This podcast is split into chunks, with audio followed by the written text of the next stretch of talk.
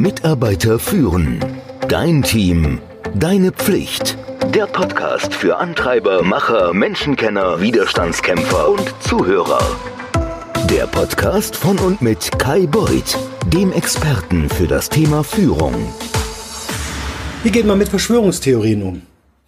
Kaum hatte sich die Nachricht eines neuartigen Virus verbreitet und kaum gab es die ersten Sicherheits- und Hygienemaßnahmen, schon wurden die Unkenrufe, besser bekannt als Verschwörungstheorien, lauter. Dann kamen drastischere Maßnahmen auf. Läden, Kindergärten, Schulen wurden geschlossen, die Gastronomie kam zum Erliegen. Letztlich waren es im Vergleich nur noch wenige Einrichtungen, die ihren Betrieb unter sogenannten Pandemiebedingungen aufrechterhalten durften. Die Gesellschaft wurde in systemrelevant und nicht systemrelevant unterteilt. Alleine diese Unterteilung befeuerte die Verschwörungstheorien. Angeblich sollten bestimmte Wirtschaftszweige ausgehungert werden. Sicher, zu Beginn der Pandemie, besonders als noch nicht so viele Zahlen auf dem Tisch lagen, kamen die angekündigten Maßnahmen vielen von uns sehr drastisch, wenn nicht sogar übertrieben vor. Warum sollte man um Covid-19 so viel Aufwand betreiben, wenn zum Beispiel die jährliche Grippewelle im Kindergarten lediglich mit einer Notiz versehen wird? Recht bald aber tauchten konkrete Fallzahlen auf. Und renommierte Ärzte und Wissenschaftler meldeten sich zu Wort und es wurde irgendwie klarer, Ganz so harmlos kann all das nicht sein. Dennoch halten sich bis heute hartnäckige Aussagen, es handle sich um eine reine Finte, sogenannte Fake News. Aber was solltest du tun, wenn du mit mehr oder weniger offensichtlich wirren Theorien konfrontiert bist, selbst aber überhaupt nichts von diesen Dingen hältst? Du brauchst eine gute Strategie, um mit diesen Aussagen gut umgehen zu können. Bestenfalls auch so, dass die Beziehung zu dir sonst nahestehenden Menschen nicht endgültig beschädigt ist. Theorie oder Erzählung?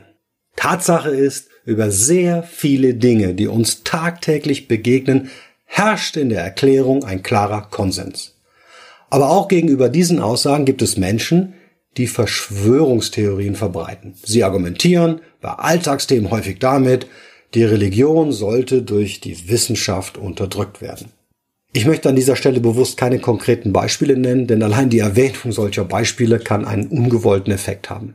Forscher übrigens degradieren solche Theorien gerne alleine dadurch, dass sie sie eben nicht Verschwörungstheorie nennen, sondern lediglich Verschwörungserzählung. Warum ist das so? Eine Theorie ist ein wissenschaftlicher Begriff, der bedingt, dass etwas tatsächlich überprüfbar ist. Gibt es Fakten, die die Theorie schwächen, wird diese angepasst oder verworfen. Was nun die Verschwörungserzählungen angeht, so handelt es sich hier in der Regel um eine zusammengewürfelte Anzahl an Einzelargumenten, deren Verbindungen und besonders die Schlussfolgerungen daraus frei erfunden sind. Häufig geht es um die da oben und die Großen. Ihre Erzähler enttarnen sich oftmals schon dadurch, dass sie logischen Argumenten, die ihre Erzählungen widerlegen könnten, nicht aufgeschlossen sind. Im Unterschied zu Verschwörungstheorien, besser gesagt Verschwörungserzählungen, die in dem Glauben verbreitet werden, es handele sich dabei um die Wahrheit, gibt es auch Fake News, tatsächliche Falschmeldungen. Deren Verfasser sind sich der Unwahrheit ihrer Aussage in der Regel bewusst. Denken wir beispielsweise an Wahlkampfteams, die bewusst unwahre Fakten über den Gegenkandidat verbreiten, um ihm zu schaden. Wie kommen Menschen überhaupt zu Verschwörungstheorien? Dinge wie eine Pandemie, beispielsweise die Corona-Pandemie, machen vielen Menschen Angst. Da geht es um etwas, das man nicht einmal sehen kann, mit Auswirkungen, die man nicht abschätzen kann. Eine Verschwörungstheorie bietet Menschen, so verrückt das auch klingen mag, Halt. Sie haben den Eindruck, sie könnten sich all das erklären, was hier gerade passiert. Alles, was bisher unlogisch oder zumindest schwer greifbar erschien, scheint plötzlich sonnenklar. Zu diesem Phänomen gibt es sogar bereits Experimente. Man löste bei bestimmten Versuchspersonen ein Gefühl von Kontrollverlust aus. Während die Kontrollgruppe weiterhin logischen Argumenten aufgeschlossen war, neigte diese Gruppe stärker dazu, sich Verschwörungstheorien zu öffnen. Forscher fanden aber auch andere Begründungen in der menschlichen Psyche, die uns für derlei Theorien offener werden lassen. Theorien, so absurd sie auch bei Tageslichtet betrachtet wirken mögen, können Menschen miteinander verbinden. Es entsteht eine Art Gemeinschaftsgefühl. Und wer beispielsweise daran glaubt, es gäbe kein Virus, der muss sich auch nicht überlegen, was er persönlich zu seiner eigenen und der Sicherheit anderer Menschen beitragen kann. Manche Menschen nutzen das Verbreiten von Verschwörungstheorien aber auch dazu aus, um einzigartig zu wirken. Wenn viele Menschen um einen herum plötzlich artig mit der Maske rumlaufen, wollen sie der einzige Rebell sein, der es natürlich besser weiß. Gerade die Corona-Krise beförderte, je länger sie andauerte, auch Widerstand gegen Autoritäten zutage. Wenn die da oben schon nicht wissen, wie sie den Dieselskandal beenden können, wie sollen die dann noch mit sowas wie einem Virus zurechtkommen? Wer sind die typischen Opfer? Vielleicht hast du dich schon gefragt, woran du einen Verschwörungstheoretiker erkennen kannst. Leider zeigt sich gerade in der aktuellen Situation, dass weder ein bestimmter Bildungsgrad noch Alter, Religion oder Geschlecht eine maßgebliche Rolle spielen. Tatsächlich gibt es eine Studie aus dem Jahr 2019, die zeigte, dass jeder zweite Deutsche zu einem gewissen Anteil glaubt, dass es Geheimorganisationen gibt, die ihre Finger in den unterschiedlichsten wesentlichen Lebensbereichen drin haben. Entscheidend scheint vielmehr die eigene Toleranz zu sein, mit Unsicherheit und Kontrollverlust umzugehen. Menschen, die sich tendenziell eher machtlos fühlen, schwenken demnach leichter auf Verschwörungstheorien ein.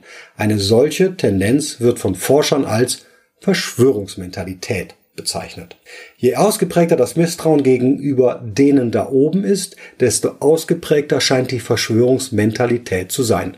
Leider bringt diese Neigung auch früher oder später eine erhöhte Gewaltzustimmung und teils sogar Gewaltbereitschaft mit sich. Hat das Internet Verschwörungstheorien befeuert? Die kurze Antwort auf diese Frage lautet nein.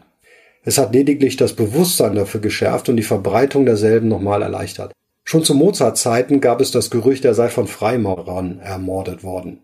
Über viele Jahre galten Verschwörungserzählungen sogar als durchaus akzeptierte Wissenschaftsform. Erst in der zweiten Hälfte des 20. Jahrhunderts gerieten sie in Verruf. Konkrete Zahlen zu der Frage, in welchem Ausmaß das Internet Verschwörungstheorien und deren leichte Verbreitung beeinflusst hat, gibt es bis dato nicht. Wenn du dich selbst davor schützen möchtest, Falschmeldungen und Verschwörungserzählungen zu verbreiten, solltest du dir vor jedem Teilen, Liken und Befeuern vier Fragen stellen. Erstens. Wer ist die Quelle, die Nachrichtenagentur, von der die Ursprungsmeldung kommt? Kenne ich sie? Zweitens. Für wie glaubwürdig halte ich diese Information? Drittens, wie professionell ist die Meldung verfasst? Würde ich so einen Stil von einer renommierten Nachrichtenagentur erwarten? Viertens, gibt es hinter der Meldung eventuell ein politisches Motiv? Wie gefährlich sind Verschwörungstheorien? Natürlich gibt es jede Menge harmlose Verschwörungstheorien. Schlimmstenfalls aber kann sie, wie am Beispiel der geheimen Vorherrschaft der Juden in vergangenen Zeiten zu sehen war, Millionen Menschenleben kosten. Wer sich solchen Theorien zu intensiv anschließt, läuft Gefahr, radikalisiert zu werden und, wie bereits erwähnt, Gewalt anfangs zu tolerieren und später selbst anzuwenden. Wer sich bewusst gegen bestimmte medizinische Maßnahmen stellt, kann damit nicht nur sich selbst, sondern auch anderen lebensgefährlichen Schaden zufügen. Was tun gegen Verschwörungstheorien? Nun ja, Verschwörungstheorien sind hartnäckig. Sie lassen sich leider nicht mit einem einzigen Satz vom Tisch wischen, aber was solltest du tun, wenn Familie, Freunde oder Mitarbeiter dich plötzlich mit haarsträubenden Theorien bombardieren? Viele dieser Menschen klammern sich an ihre Version der Geschichte und versuchen durch ständige Wiederholung und oft auch immer wieder neue Quellen ihre Erzählung zu untermauern. Außer der Tatsache, dass die Erzählungen oft sehr nervtötend sind, möchtest du dich vielleicht auch aus den Fängen der Opferrolle befreien. Bevor du aber einem Verschwörungstheoretiker auf seine gelinde gesagt umstrittene Aussage ansprichst, informiere dich umfassend und entlarve mit wahren Aussagen die falschen Aussagen. Forscher nennen dieses Verhalten Debunking. Du kannst das Debunking auf verschiedene Arten angehen. Erstens, vermeide es, die Aussagen zu wiederholen. Oftmals ist es nämlich so, dass die Annahme dadurch bei deinem Gegenüber erst verfestigt wird. Zweitens, sprich die Behauptungen erst dann an, wenn du passende Gegenargumente gesammelt hast. Drittens, warne, bevor du über Verschwörungstheorien sprichst, dass die folgenden Aussagen Menschen triggern können. Dein Gegenüber sollte wissen, dass du dir bewusst bist, dass es sich um falsche Informationen handelt. Schweife in deiner Erklärung nicht vom Kernpunkt ab. Konzentriere dich stattdessen auf das Wesentliche. Statt einfach wild loszuargumentieren und die gesamte Aussage als Falschaussage und Verschwörungserzählung zu entlarven, solltest du auf einer niedrigeren Ebene anfangen. Fang beispielsweise mit der angeführten Quelle oder einzelnen Details aus der Aussage an. Wie kannst du die notwendige Medienkompetenz vermitteln? Gerade ältere Menschen lassen sich oft nur schwer umerziehen. In diesem Fall solltest du die Aussage einfach stehen lassen. Sollte die Person logischen Argumenten gegenüber aufgeschlossen sein, kannst du natürlich dein Glück versuchen. Aber wenn jemand nicht komplett in seinen Ansichten festgefahren ist, kannst du durchaus noch dazu übergehen, Medienkompetenz zu vermitteln. Nicht wenige Menschen nehmen Aussagen von Quellen, die ihnen ohne größeres Hinterfragen als glaubwürdig erscheinen, einfach so hin. Oft findet sich darin das Muster gut gegen böse, dabei wird vielfach die ganze Gesellschaft kategorisiert. Selbst stehen die Erzähler natürlich auf der guten Seite und die anderen, die haben niedere Motive für ihre Theorien. In der Regel kommt in Verschwörungserzählungen irgendeine, meist elitäre, Verschwörergemeinschaft vor. Diese hat ihre Finger in den unterschiedlichsten Lebensbereichen drin und ist oftmals sogar Lenker und Leiter dieser Bereiche. Natürlich streng geheim. Mal sind es ganze Gruppen von Menschen, wie etwa die Juden, mal sind es einzelne Personen, beispielsweise Bill Gates, oder wenig greifbare Geheimbünde. Es gibt keinen Platz für Zufälle, auch nicht in einem wirklich komplexen Geschehen. Im Fall von Corona gab es beispielsweise ein mysteriöses Labor in Wuhan. Diese Aussage leitet sich davon ab, dass es vor Ort ein Institut für Virologie gibt.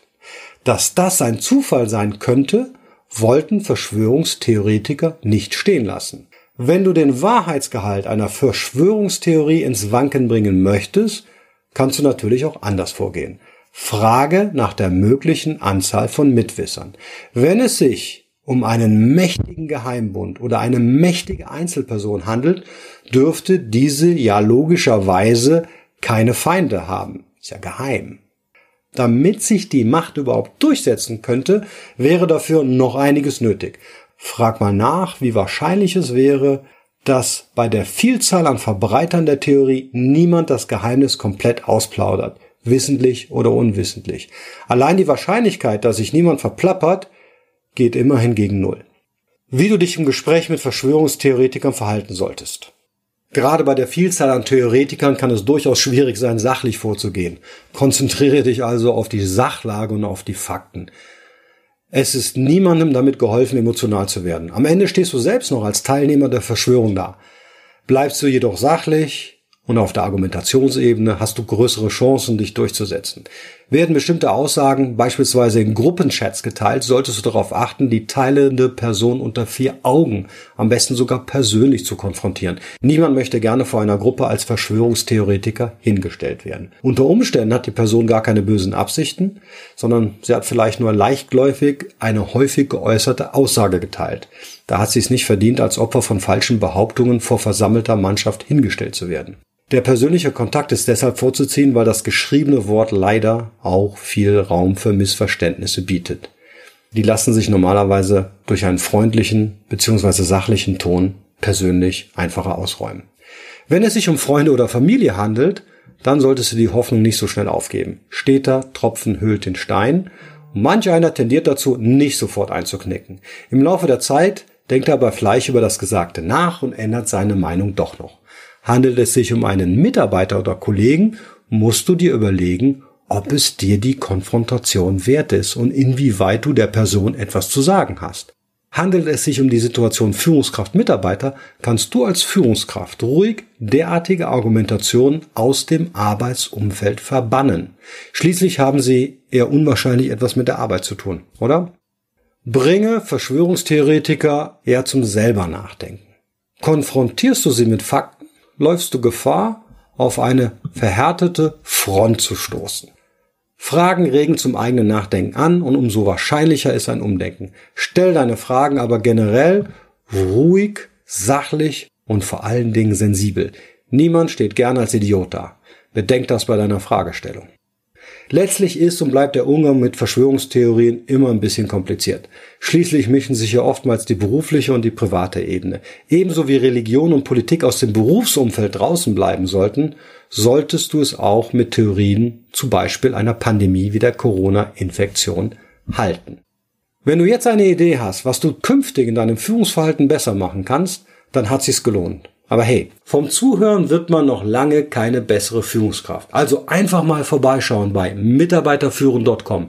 Mitarbeiterführen mit UE und nachlesen, weitere Infos holen und wirklich in der Praxis umsetzen. Danke. Mitarbeiter führen. Dein Team. Deine Pflicht. Der Podcast für Antreiber, Macher, Menschenkenner, Widerstandskämpfer und Zuhörer. Der Podcast von und mit Kai Beuth, dem Experten für das Thema Führung.